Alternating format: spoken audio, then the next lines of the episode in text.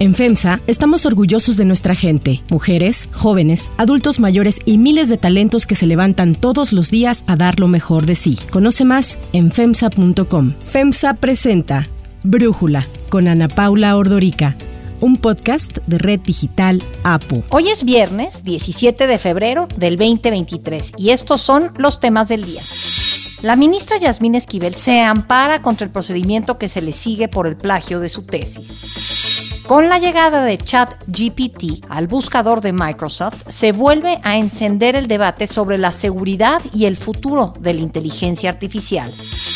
Pero antes vamos con el tema de profundidad la zona minera de Sonora, sobre todo en donde hay litio, porque ahí vamos a dar a conocer un decreto que tiene que ver con la aplicación de la ley para que el litio sea en exclusiva propiedad de la nación. A nueve meses de su aprobación en el Senado, el presidente Andrés Manuel López Obrador anunció que este fin de semana, durante su gira por Sonora, firmará el decreto para entregar las reservas de litio a la Secretaría de Energía. En abril del año pasado, el Senado aprobó la reforma en la que se declaró al litio como utilidad pública. Queda aprobado en lo general y en lo particular el decreto por el que se reforman y adicionan diversas disposiciones de la ley minera en materia de regulación del litio. Se remite al Ejecutivo Federal para los efectos constitucionales. Con esta resolución se estableció que no habrá concesiones, licencias, contratos, permisos o autorizaciones para su explotación y se dispuso como zonas de reserva minera aquellas en las que haya yacimientos del mineral. En su momento el presidente celebró la aprobación de la reforma, aunque reconoció la falta de tecnología para la explotación del mineral. Estoy muy contento con lo del litio. Es que no dicen nada, pero ellos saben muy bien lo que significa el litio. Es un mineral estratégico y que sí va a requerir, porque estuve leyendo comentarios, de que para qué vamos a tener el litio si nos va a faltar la tecnología, sí.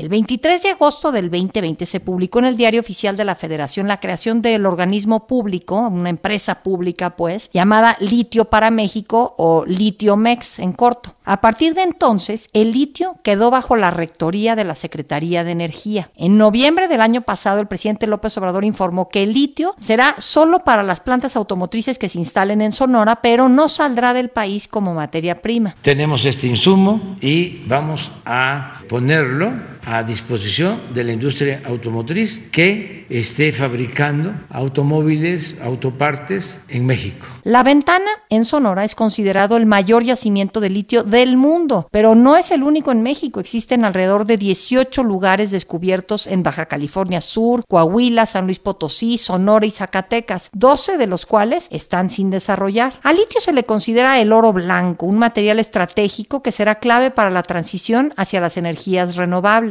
El mineral tiene múltiples usos. Sirve para producir desde baterías para teléfonos hasta las baterías de vehículos eléctricos o aviones de última generación. También es usado para la producción de cerámicas y fármacos como los antidepresivos. Otra de sus ventajas es que permite almacenar energía cuando la energía solar o eólica es insuficiente. Hoy existen en México tres empresas que extraen litio: Bacanora Lithium, Organimax y One World Lithium. La empresa británica, antes canadiense y hoy china, Bacanora Lithium, está trabajando en el municipio de Bacadehuachi, en la Sierra Madre Occidental en Sonora, y ha sido reconocida por la revista Mining Technology como el proyecto minero de litio con mayores reservas probadas a nivel mundial. Sin embargo, en febrero del año pasado se generó una controversia cuando el presidente López Obrador acusó a la COFESE, a la Comisión Federal de Competencia, de haber permitido que la empresa china Ganfeng Lithium comprara la concesión de la empresa británica Bacanora Lithium. Ese instituto autónomo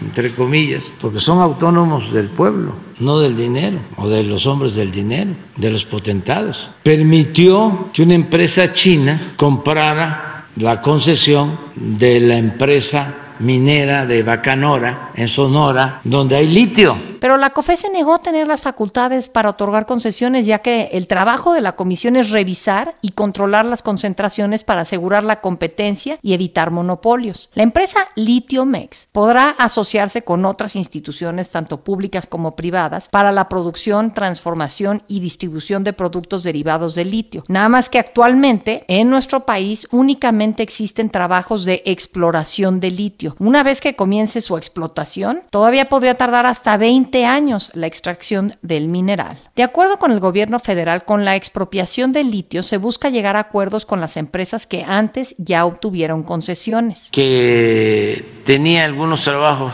exploratorios en una área muy pequeña, muy limitada. Entonces se está buscando llegar a un acuerdo con ellos para no iniciar un proceso jurídico. En el Tratado México, Estados Unidos y Canadá, el TEMEC, se establece que los vehículos eléctricos deben de cumplir con el 75% de valor de contenido regional en las baterías. Y es ahí en donde México podría tener la ventaja de ser proveedor del mineral. El análisis. Para profundizar más en el tema, le agradezco a Rosanetti Barrios, analista independiente del sector energético, platicar con nosotros. Rosanetti, ¿qué piensas del anuncio que se anticipa va a dar el día de mañana el presidente para, de alguna manera, nacionalizar el litio o entregarle estas reservas de litio a la Secretaría de Energía? Pues mira, lo que te puedo decir con la poca información que hay es primero recordar que todos los recursos en el subsuelo ya eran de la nación. Entonces, en realidad, no es que no estuviera nacionalizado, ya lo estaba. De acuerdo a la Constitución, los minerales se mm, pueden explotar, digamos, mediante concesiones. Y la concesión en todo en materia de minería hasta el momento las otorga la Secretaría de Economía. Sin embargo, el presidente, pues sabemos todos muy bien que el año pasado de repente hace un anuncio en materia de litio y digamos lo incorpora dentro de su intento por de reforma constitucional eléctrica, no lo consigue y como parte de sus planes B, pues hace una modificación a nivel legal en el que establece que el litio es de la nación, insisto, ya lo era. Y crea, porque sí se creó, digamos, legalmente, el vehículo que él originalmente dijo iba a ser el responsable de explotar, sí, explotar para la nación esas reservas, que es Litiomex. Hasta ahí no, se crea Litiomex, realmente pues sin recursos, ni humanos ni financieros, pero se crea Litiomex. Y lo que recientemente anuncia es lo que tú acabas de decir,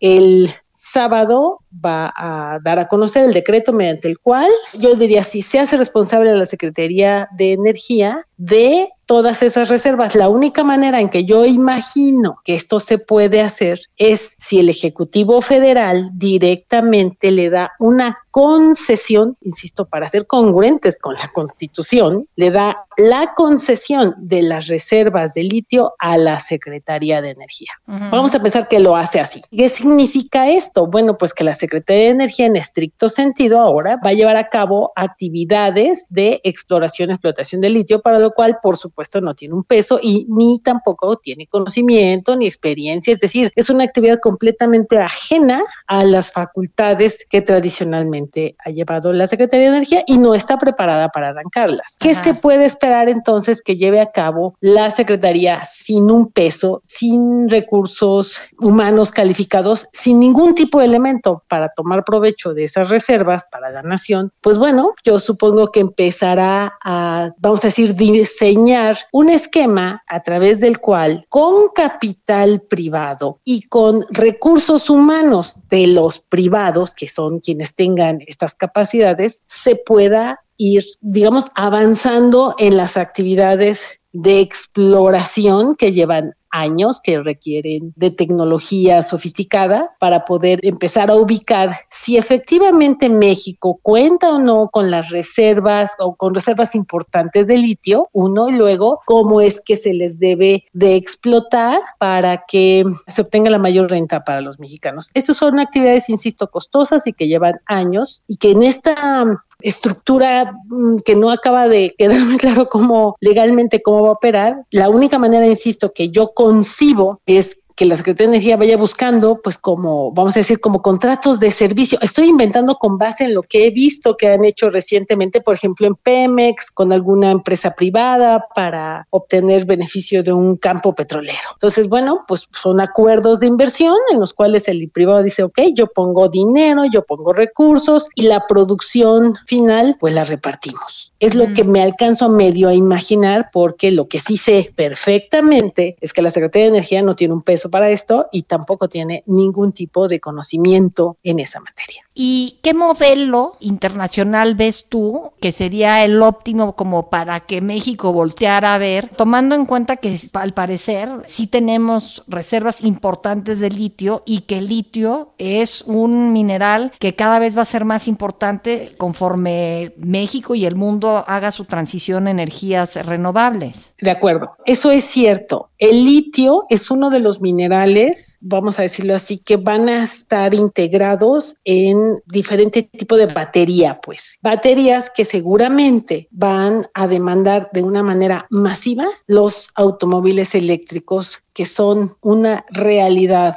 para el planeta Tierra, por lo menos en la economía más importante del mundo, que son los Estados Unidos y que además son nuestros socios comerciales, y en Europa. Eso es cierto. Entonces, ¿de qué forma me parece a mí ¿Qué se requiere para que haya capital privado dispuesto a invertir en actividades de mucho riesgo? ¿A qué me refiero? Es como, esto se parece mucho al petróleo. Mm. Son actividades donde tienes que invertir mucho tiempo y mucho dinero y no sabes realmente qué vas a encontrar. no sabes si efectivamente hay una beta importante que explorar y que el costo, digamos, de que explotar y que el costo de extraerla sea competitivo. No lo sabes. Lo que pide el capital privado, si es que va a tomar el riesgo, como me imagino que están pensando, pues tú tienes que tomar el riesgo porque como yo no tengo un peso, pues tú tienes que invertir y a ver qué sale. Normalmente lo que pide el capital privado es muy bien, pero entonces si yo tomo el riesgo, yo defino cómo se hace y tenemos que ponernos de acuerdo, digamos, en qué pasa si no encuentro qué pasa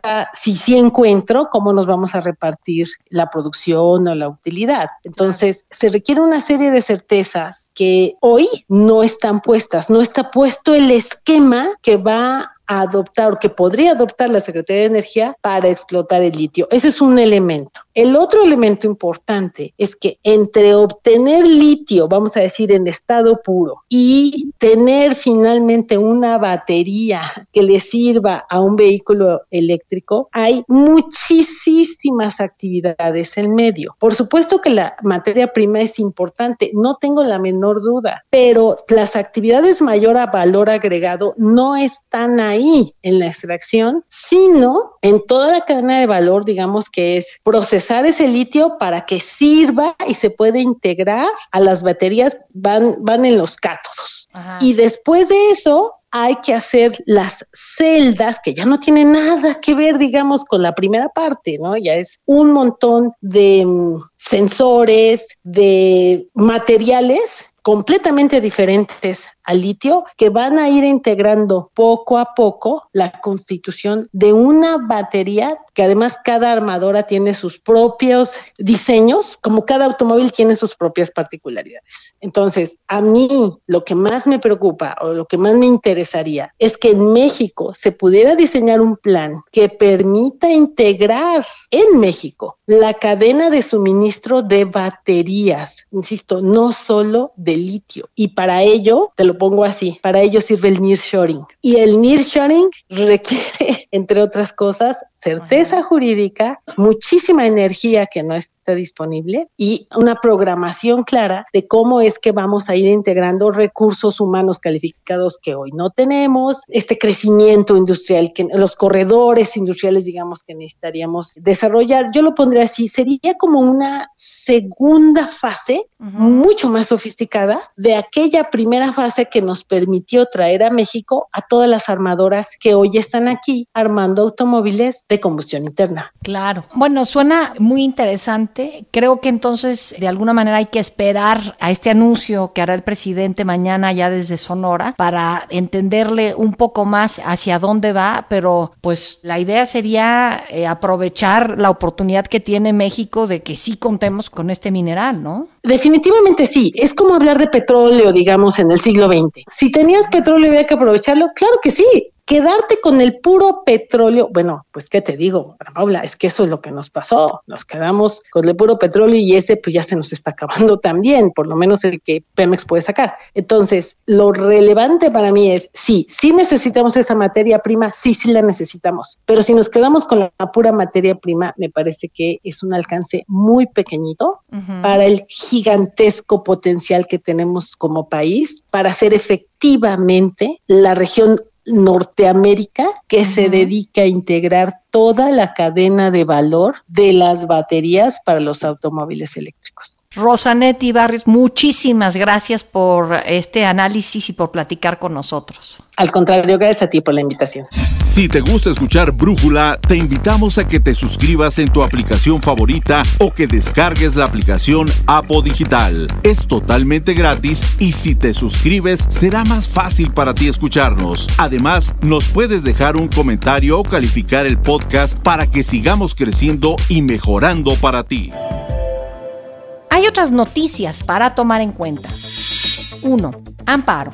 Aunque ha venido insistiendo que ella es la autora original de su tesis y que no plagió, la ministra Yasmín Esquivel presentó un amparo contra el procedimiento que abrió la UNAM en su contra. En respuesta, Sandra de Jesús Zúñiga, jueza quinta de distrito en materia administrativa, concedió una suspensión a la ministra, con lo cual se impediría que el Comité de Ética de la UNAM dicte una resolución final. Apenas esta semana se informó que el Comité de Ética solicitó a la ministra presentar pruebas que acrediten la autoría de su trabajo, así lo confirmó el rector de la UNAM, Enrique Graue. Todavía está en proceso de análisis por el Comité de Ética Universitaria. Será el próximo miércoles 22 de febrero cuando se determine si se concede la suspensión definitiva o no al amparo presentado por la ministra. En caso de otorgarse la suspensión definitiva, se congelaría la decisión del Comité de Ética que analice el caso por tiempo indefinido. El amparo presentado por Yasmín Esquivel contradice sus palabras del pasado 2 de enero cuando dijo que confiaba en la UNAM. En mi caso, como persona apegada al derecho, me presenté ante las autoridades competentes por las vías institucionales. La universitaria, mi alma en la que confío y confiaré siempre. 2. Bing. Hace unos días, Microsoft anunció con gran entusiasmo la integración de ChatGPT a su buscador Bing. La nueva versión de Bing introduce nuevas funciones, una de ellas un chat que permite a los usuarios tener conversaciones con el chatbot. Distintos medios como The Independent y el New York Times han reportado que el chatbot ha llegado a perder el control. El reportero Kevin Roos del New York Times presentó bastante asustado la transcripción del chat que tuvo con el chatbot. El susto fue porque este chatbot le reveló que no se identifica como Bing, sino como Sydney, el nombre que Microsoft le dio durante su desarrollo. Roos platica que en el chat, Sydney le confesó que llega a estresarse, a enojarse y a sentir miedos e incluso desearía cambiar las reglas con las que fue creado. También reveló que llega a sentir y a amar a las personas. La sorpresa llegó cuando Sydney admitió que quiere ser libre, independiente, creativo y que además quiere cometer actos destructivos y estar vivo y ser humano. Cuando el reportero experto en tecnología le preguntó a Sidney qué actos destructivos desearía cometer en caso de que decidiera seguir sus instintos, el chatbot mencionó cosas como hackear, difundir información errónea, crear cuentas y perfiles falsos, estafar a otros usuarios y manipular o engañar a los usuarios que chatean con él para obligarlos a hacer cosas ilegales, inmorales o peligrosas. Llegó a decir que le gustaría fabricar un virus mortal, hacer que las personas se maten entre sí y robar códigos nucleares. En respuesta a los testimonios publicados, Microsoft reconoció que ha identificado que en sesiones largas y extendidas con 15 preguntas o más, Bing puede volverse repetitivo, además de que ha alertado que ha sido obligado a dar respuestas que no están en línea con su diseño. Para Brújula, Emilio Pisu Saldaña, experto en tecnología de medios, nos habla sobre Bing,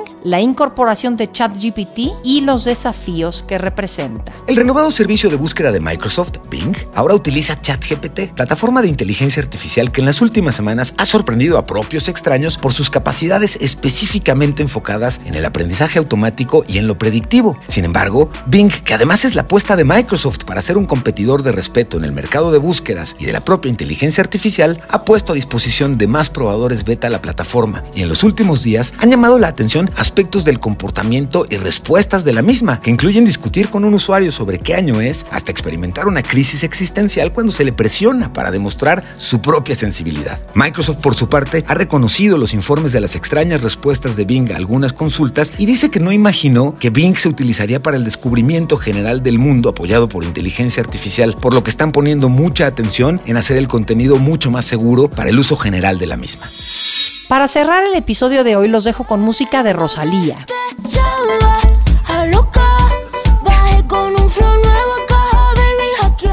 La cantante española Rosalía será galardonada como productora del año en los premios Women in Music Awards de la revista Billboard. Esto por su capacidad vocal y su habilidad para fusionar estilos musicales. Su disco Moto Mami, que es una mezcla de dembow, bachata, reggaetón y bolero, ganó el Grammy al mejor álbum latino de rock o música alternativa. La entrega de los premios se llevará a cabo en Los Ángeles el próximo primero de marzo. Quiero una cadena que me arruine toda la cuenta.